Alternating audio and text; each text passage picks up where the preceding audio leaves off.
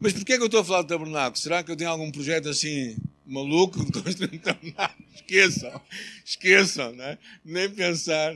Mas porquê que eu estou a falar disto? Porque eu acho que aqui, verdadeiramente, vê-se um coração de um Deus que se quer relacionar com um povo.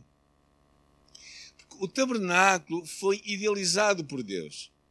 Não foi uma invenção do homem para se relacionar com Deus. Foi Deus que decidiu se relacionar com o homem e mandou construir o tabernáculo com todos os pormenores nos detalhes. Então é sobre isso, que eu, é por causa disso que eu decidi hoje falar sobre este tema. Somos íntimos com Deus.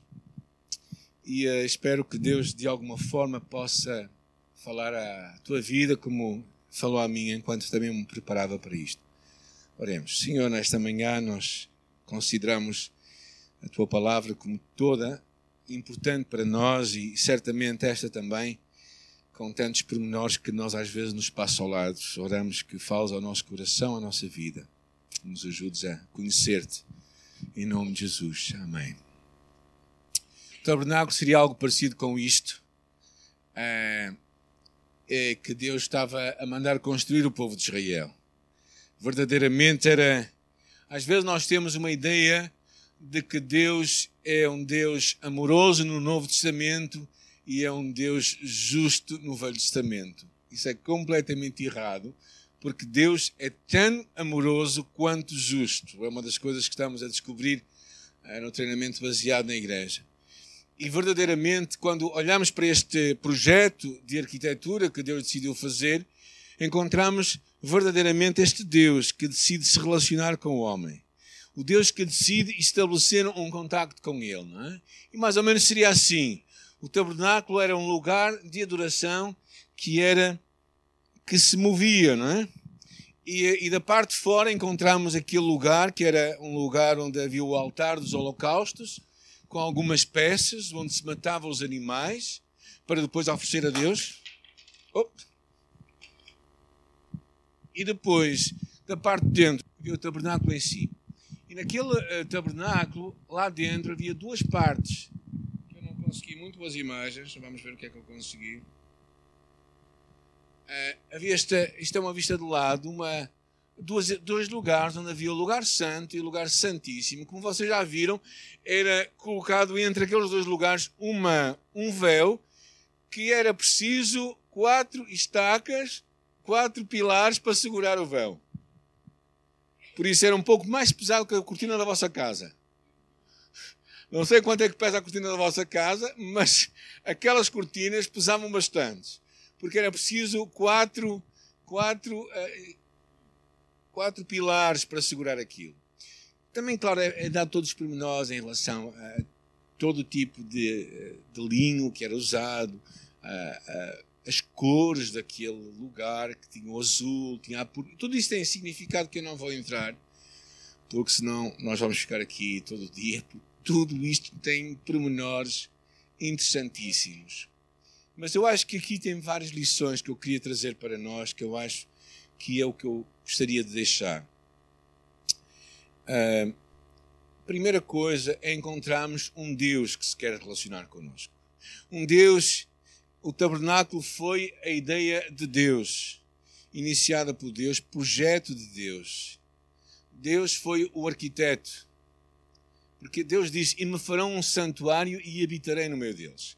Por isso, esta ideia de, de um santuário, de um templo, foi uma ideia de Deus. Não foi um homem que decidiu fazer isto. Foi Deus que decidiu. E tanto foi Ele que decidiu que Ele eh, decide dar os pormenores de tudo. Não é? Ah, tabernáculo, por isso, é iniciativa de Deus, é projeto de Deus.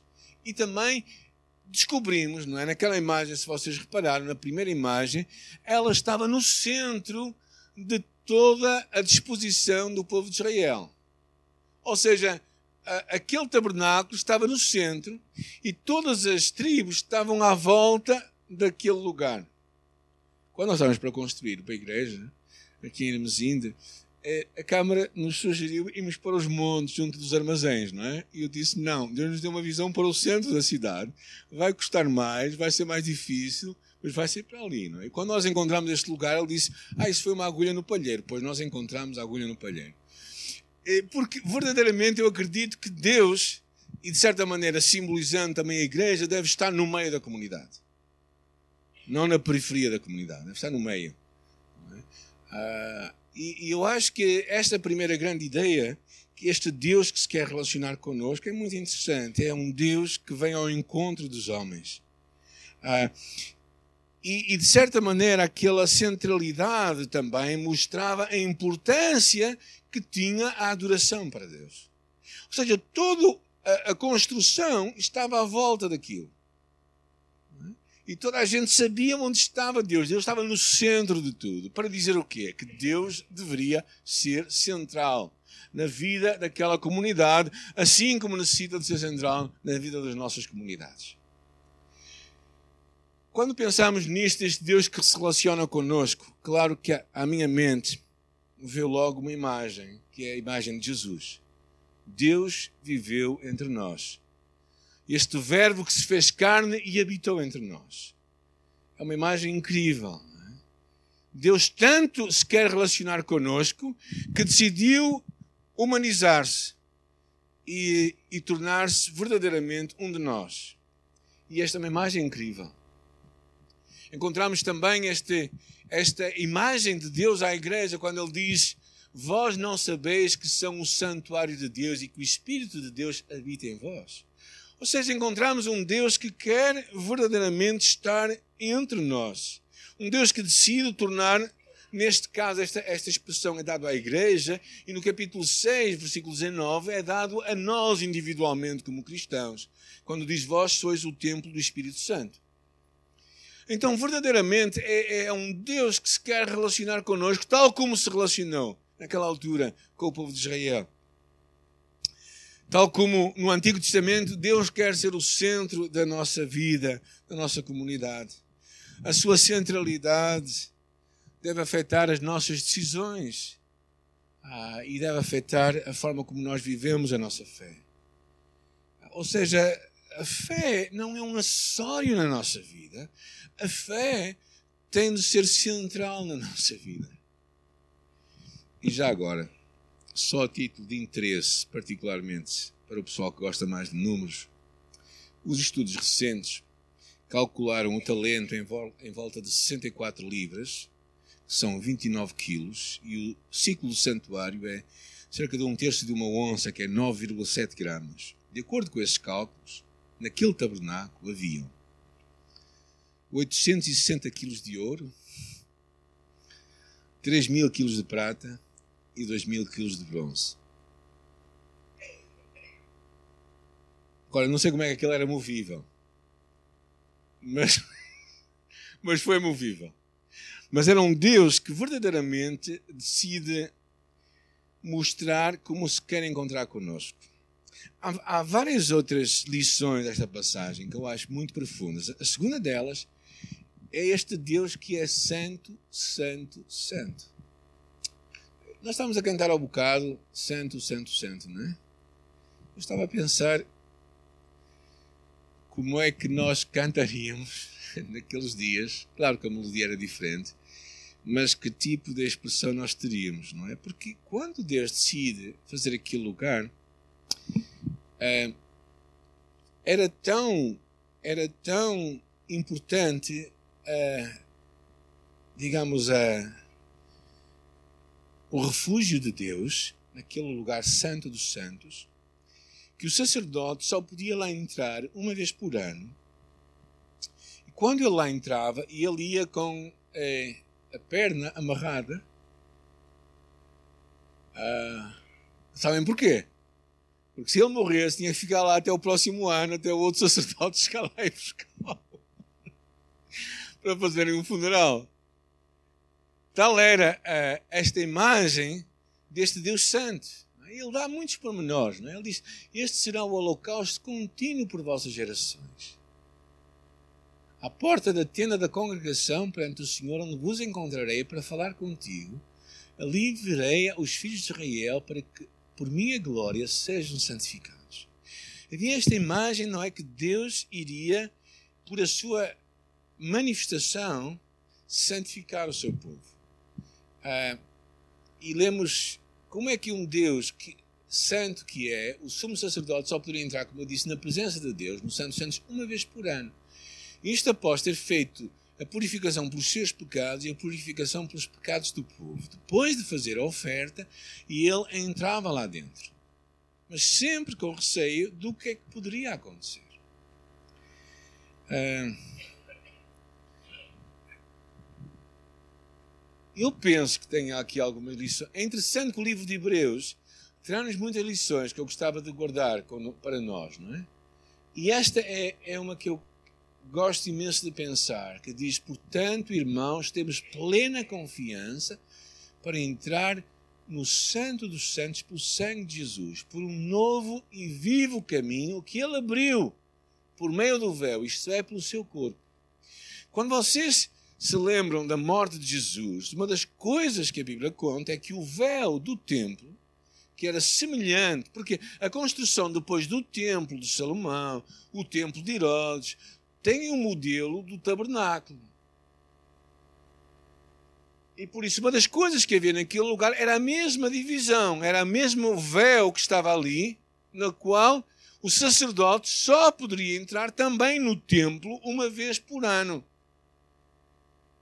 Porquê? Porque o Deus que era o Deus do tabernáculo é o mesmo Deus do templo e é o mesmo Deus da igreja.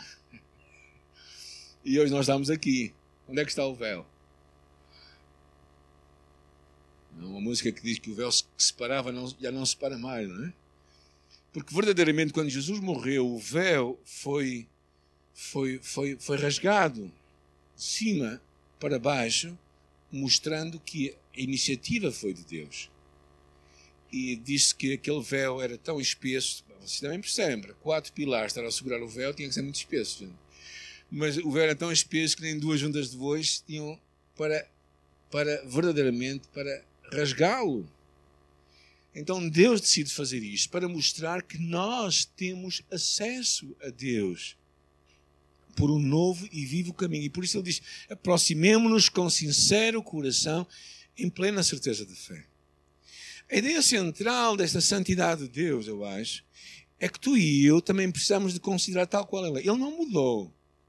Ele não é um Deus santo no Velho Testamento e um Deus mais ou menos santo no Novo Testamento. Às vezes eu acho que nós fazemos na nossa mente uma caixinha do velho, do Deus do velho e do Deus do novo, como se nós estivéssemos a falar de dois deuses. E não há dois deuses, só há um. Por isso, o Deus que é santo, santo, santo, continua sendo santo, santo, santo. E, e o Deus que, que, verdadeiramente, para nós nos relacionarmos com Ele, temos que estar em santidade, tínhamos que estar, também hoje temos que estar. As coisas não mudaram nesse tempo. A única coisa que mudou foi que tu e eu temos acesso a Deus quando quisermos e como quisermos. Não precisamos de esperar um dia por ano, não precisamos de esperar que alguém faça isso por nós. Tu e eu podemos chegar à Sua presença sempre que queiramos. Sempre que queiramos mas verdadeiramente é traz sobre nós uma responsabilidade de, de chegar à presença de Deus, a este Deus que é santo, santo, santo. Os nossos cultos podem ser mais animados, menos animados, mais, mais sérios ou menos sérios. Mas isso, gente, não vai mudar Deus. E Deus não vai, não vai se relacionar contigo e comigo como nós queremos. É como Ele quer. eu peguei em algumas imagens que eu não, não, quero não quero entrar em todas as imagens, mas uma das imagens é este candelabro de ouro que havia. Era um candelabrozinho que pesava 43 quilos de ouro, ok? 43 quilos. Uh, e, uh, e este candelabro não é? Uh, deveria ter deveria ter eu vou ler ali. Ordenarás aos filhos de Israel que te tragam azeite puro de oliveira. Isto devia ser aqui, aqui do Alentejo, não é? Batido para o candelabro, para que haja lâmpada acesa continuamente. Na tenda da congregação, fora do véu, porque uh, o, quer dizer, o, o tabernáculo foi, teve muitos nomes. Um dos nomes era tenda da congregação. Então, este era outro nome que era dado. Então, há vários, há vários nomes, mas que é a mesma coisa. Tendo a congregação fora do véu, que está diante do testemunho, Arão e seus filhos conservarão em ordem, desde a tarde pela manhã, perante o Senhor, estatuto perfeito, perpétuo, será este favor dos filhos de Israel pelas suas gerações. Aquele candelabro estaria aceso 24 horas por dia, 7 dias por semana, 365 ou 66 dias por ano.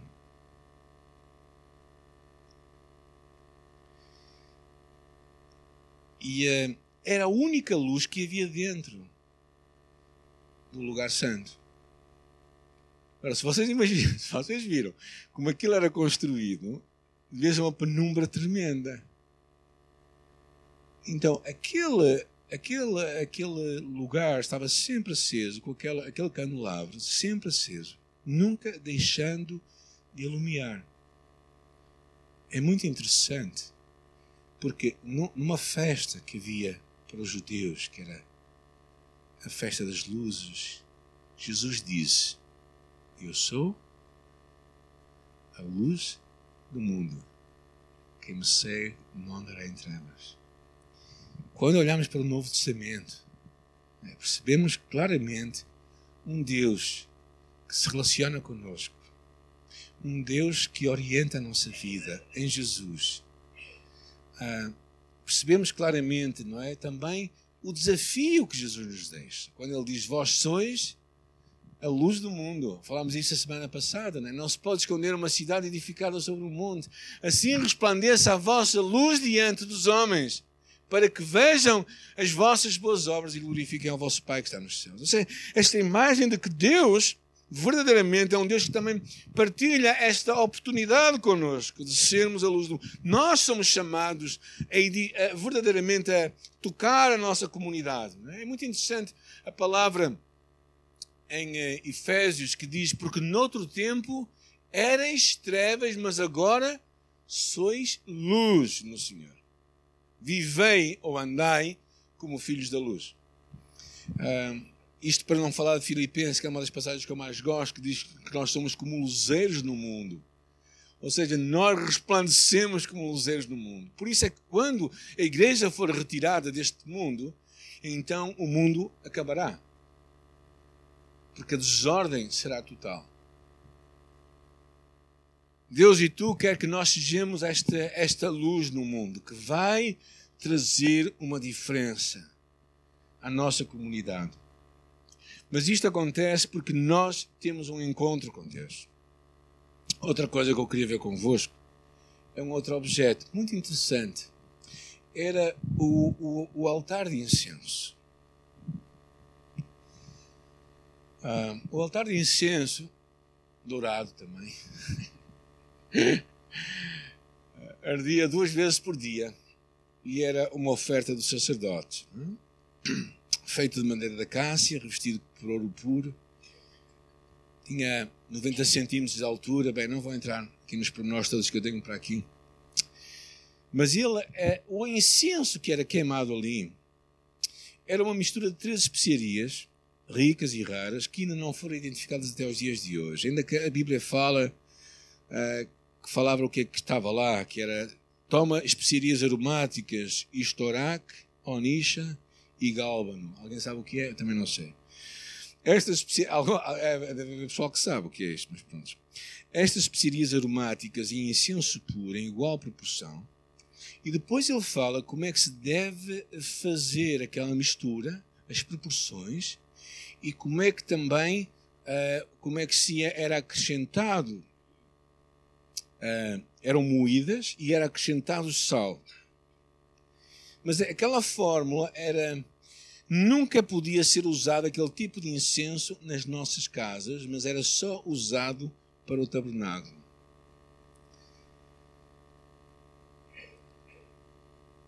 Porque estas pormenores? Falem com Deus, está bem? Mas uma coisa que percebemos era a importância da adoração a Deus. A importância de Deus ser adorado. É? E uma das coisas que eu acho que este altar fala e nós descobrimos isso no Novo Testamento, é? da adoração de Jesus Cristo e do seu povo para Deus. Ele é o nosso sumo sacerdote. Hebreus é muito interessante, se vocês quiserem ler. O livro de Hebreus é fascinante. E com base no sacrifício da cruz, Jesus no altar da cruz, é que a adoração é possível. As brasas que incendeiam o incenso vieram do altar do sacrifício para o altar de incenso. Porque de fora, enquanto era queimado lá fora, aquela oferta dos animais, eles tiravam as brasas e traziam para dentro para o queimar o incenso. E então se oferecia o incenso era símbolo das orações do seu povo e da adoração a Deus, não é? E já visitaram ali Santiago Compostela? Já viram lá o incensário que está lá? É uma coisa muito interessante. Dizem que uma vez por ano aquilo, aquilo anda e pronto, independentemente da vossa sensibilidade quanto a estes temas, não é? Eu acho incrível uh, pensar, não é, neste, neste, na imagem que havia, não é? Quando o incenso é queimado. Já, alguém, alguém já queimou incenso em sua casa? É, eu já fiz há muito tempo, já fizemos há muito tempo. Foi quando casámos, é? nessa altura nós tínhamos tempo para queimar incenso.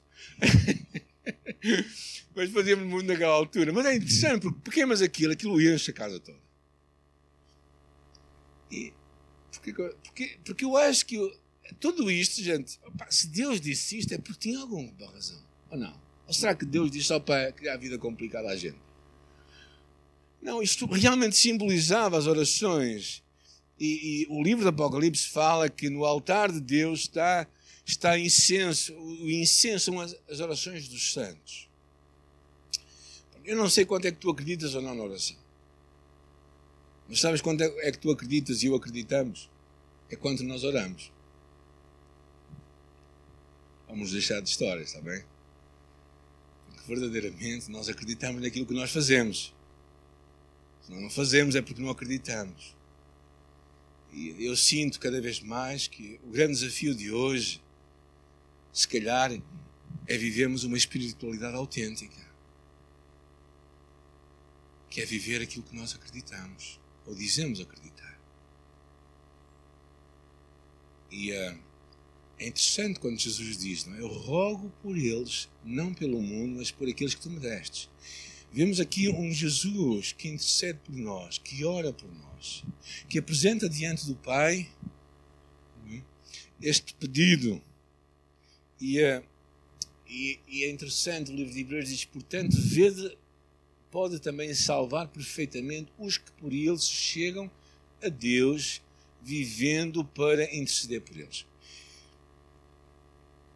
Um dos propósitos de Jesus hoje é interceder por ti e por mim. Não sei o que é que isto te faz pensar a ti. Mas a mim o que me faz pensar é que eu sou tão importante para Deus que o Filho, Jesus, hoje, intercede por mim. Ah, o livro de Romanos também fala que o Espírito intercede por nós com gemidos inexprimíveis. E, uh, e daí, por causa deste ministério de Jesus, por isso é que tu e eu, como igreja, somos chamados a fazer o mesmo. Não é? Diz assim: cheguemos-nos, pois, com confiança ao trono da graça, para que possamos alcançar misericórdia e achar graça, a fim de sermos ajudados em tempo oportuno. Ou seja, Deus também quer que nós cheguemos a este lugar. Este lugar onde Deus está, onde nós podemos entrar, onde Deus pode agir a nosso favor e, e, também é interessante, lá no final de Hebreus diz: portanto, ofereçamos sempre a Deus sacrifício de louvor, isto é, frutos de lábios que confessam o seu nome. Ou seja, Deus está à espera que tu e eu sejamos também altares de incenso, lugares onde podemos oferecer. O livro do Apocalipse, capítulo 8, diz assim: E veio outro anjo e pôs-se junto ao altar tendo um incensário de ouro, e foi-lhe dado um incenso, para o pôr com as orações de todos os santos sobre o altar de ouro que está diante do trono. Oh, gente, está, está a falar do trono de Deus, está um altar de incenso. E a fumaça do incenso subiu com as orações dos santos diante, desde a mão do anjo até diante de Deus. Eu acho que há muitas lições aqui. Eu quis fazer só uma pincelada e deixar cinco lições para nós. A primeiro é que tu e eu temos que ser um povo que adora.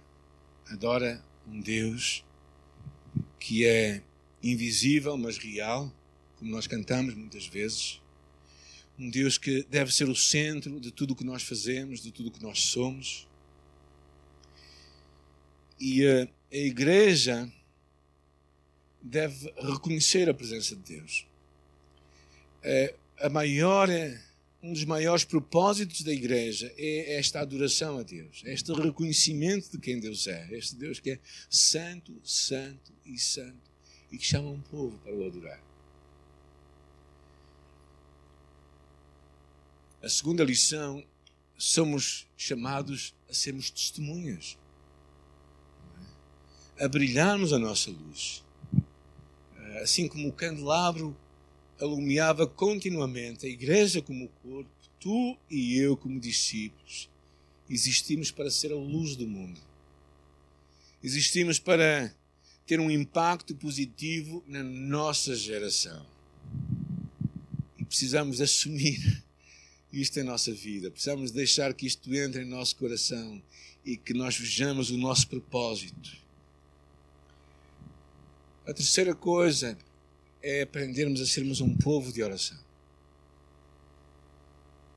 Como estamos tão longe deste ponto. Tão longe.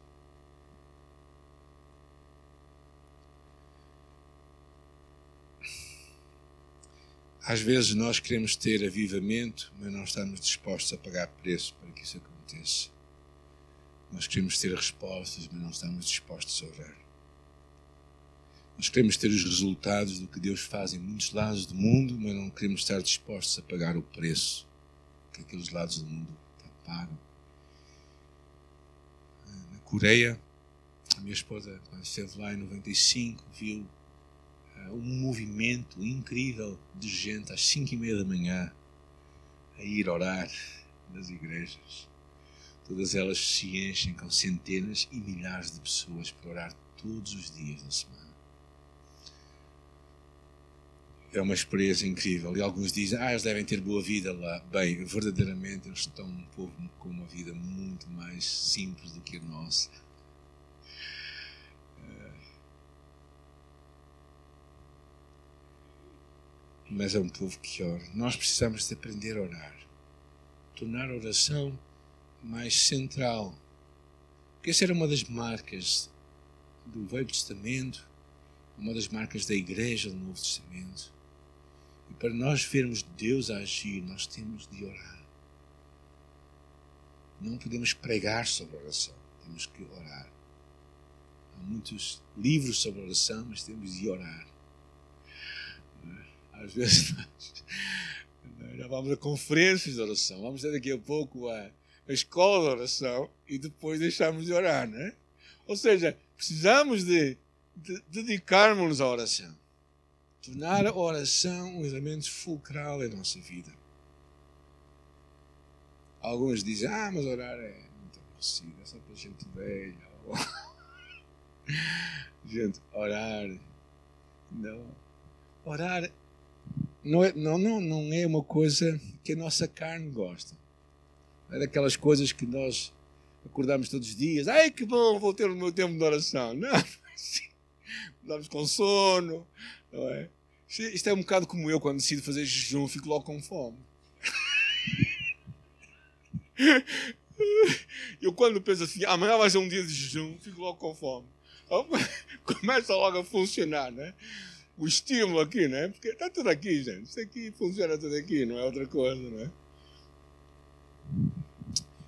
Eu acho que um quinto, uma quarta lição é esta importância de vivermos em santidade. Ah, a igreja não pode ser. A igreja é um lugar onde cresce uh, uh, trigo e joio. E a, e a, palavra nos diz para termos cuidado ao, ao cortar o joio para não cortarmos trigo. Mas a igreja tem que ser um lugar de, de santidade. A igreja tem que ter espaço para que toda a gente que nos quer visitar entre aqui tal qual ela é. Vocês sabem que esse é o meu princípio. É, toda a gente tem que sentir-se bem-vinda aqui, cheire o cheiro que tiver. Nós tivemos lá na Travagem, tínhamos muitos cheiros interessantes a entrar pela igreja, não é? particularmente porque as primeiras visitas que tivemos foi cães que entraram lá dentro. E tivemos alcoólicos, pessoas que, à parte do álcool, né, trazem o cheiro da pobreza né? E da insalubridade. Mas quando nós que somos povo de Deus, nós temos que perceber quem Deus é. E por isso não é, ah Deus, eu faço isso, tu dás-me aquilo. Há muita gente que faz um jogo com Deus. Acham que Deus precisa de nós. Esqueçam, Deus não precisa de ti nem de mim para nada. Tu não és, na, não é ninguém para dizer a Deus o que é que tu podes ou não podes dar. Deus estabeleceu regras, Deus estabeleceu princípios. Deus disse ao jovem rico: vai e vende tudo o que tens e dá aos pobres. Não disse a mais ninguém. Mas porque Deus, Jesus sabia que esse era o problema no seu coração. Esse foi o desafio. É? Com a mulher samaritana, a mesma coisa. É? Mas o desafio é quando tu encontras Deus, então tu percebes que a tua vida tem que ser uma vida como Ele quer. Viver em santidade é viver o projeto de Deus para a tua vida. Não é dizer assim, agora vou viver a minha vida, quando for velho, então vou ter tempo para Deus. Para orar, para ir às reuniões, aí é que eu vou ter tempo. Esquece, não é assim que as coisas funcionam.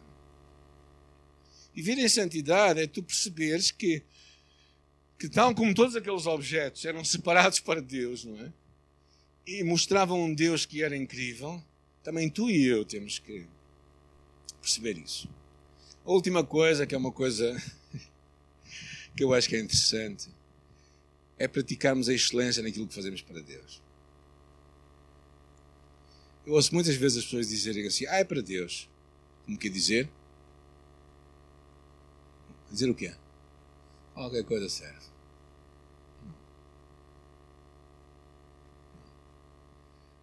Eu sei que nós vivemos num mundo utilitário, não é?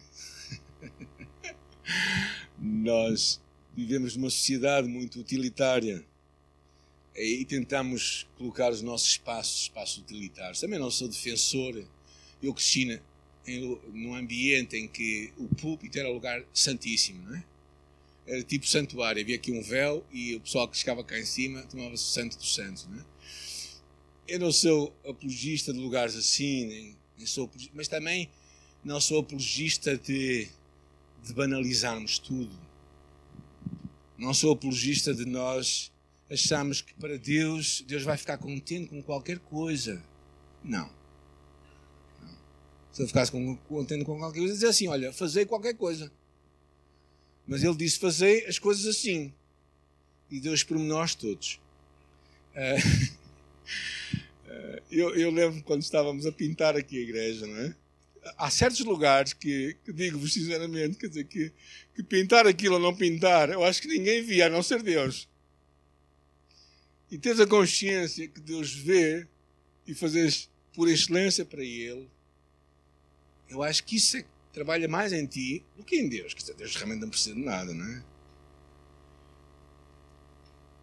Então acho que estas são algumas lições e eu quero terminar com a última imagem, que não podia deixar de ser a Arca da Aliança. Naquele lugar, estava no Santo dos Santos, havia dois anjos que se cruzavam, que se abraçavam, digamos assim. E naquela arca estava três objetos, que eram os mandamentos, a a vara de Arão, que tinha florescido, e um vaso de maná que não tinha apodrecido. E aquele lugar simbolizava a presença de Deus. Tudo isto é fascinante, eu fico fascinado com todo o Velho Testamento e as lições que Deus nos traz para mim. Mas o que me fascina mais é que este Deus hoje vive entre nós e em nós. Isso é que me fascina mais.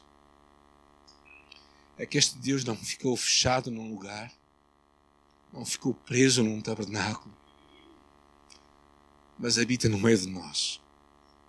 Como Jesus disse, é? Ele veio e habitou no meio de nós. É? E ao pensar nisso, traz-me um sentimento tão profundo de honra que Deus traz para a nossa vida, de, de, de, de escolha particular de Deus, que me apaixona e me faz pensar, não é? Este Deus que me ama tanto me torna participante de uma mensagem e de uma oportunidade incrível para com a minha vida fazer a diferença à minha volta. Eu oro que, que ao lermos isto, não é, nós não é, eu, podemos ficar fascinados com todos os pormenores. Eu lembro de, de, um irmão lá em Lisboa que decidiu fazer uma réplica do tabernáculo em pequeno. Não é? Eu acho isto fascinante, não é? Mas pronto, foi algo para aquele tempo, mas perceber o que isso traz para a tua vida, para a minha vida, não é? traz uma, uma autenticidade, e aí eu acredito que nós percebemos o propósito da igreja também. O propósito de nós como indivíduos, mas o propósito de nós como igreja, para sermos uma comunidade que adora a Deus, uma comunidade que testemunha a sua fé, que vive autenticamente a sua fé uma comunidade que ora, que percebe que, que nós, por nós próprios, não conseguimos, que vivemos em santidade e que queremos dar para Deus melhor a nossa vida. E uh, muitos de vocês são profissionais nos vossos contextos, esforçam-se muito para fazer o vosso melhor às vezes não querem, mas são obrigados a ir a ações de formação.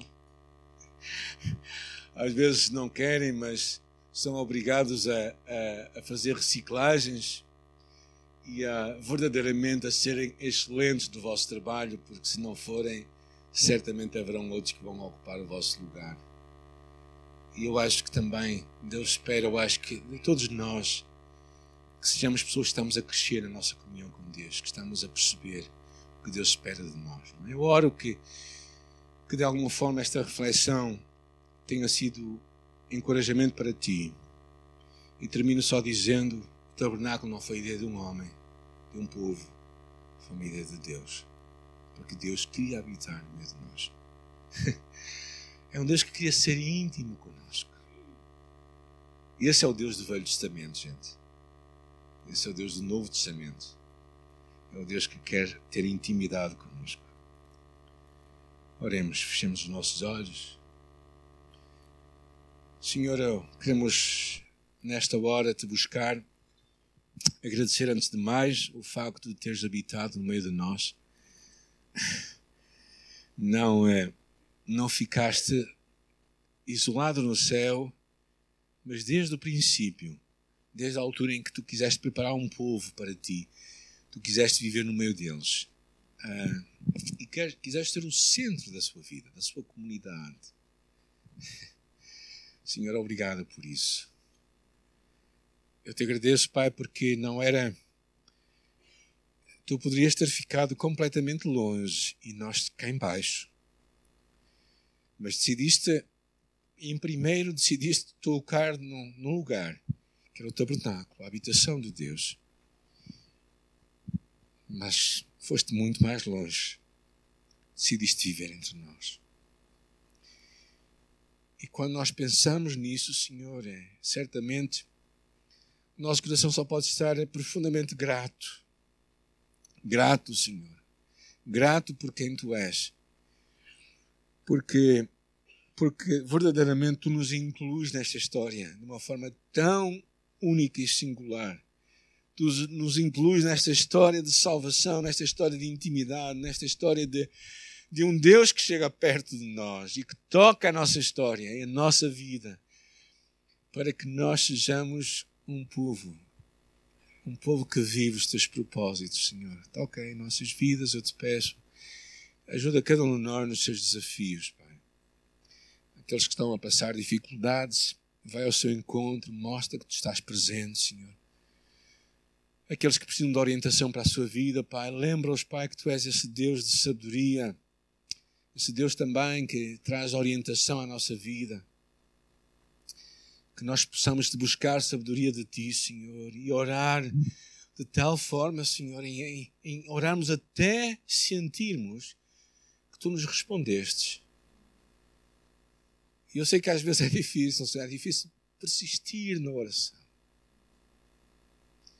Mas eu oro, Deus, que tu possas fazer isso, Pai.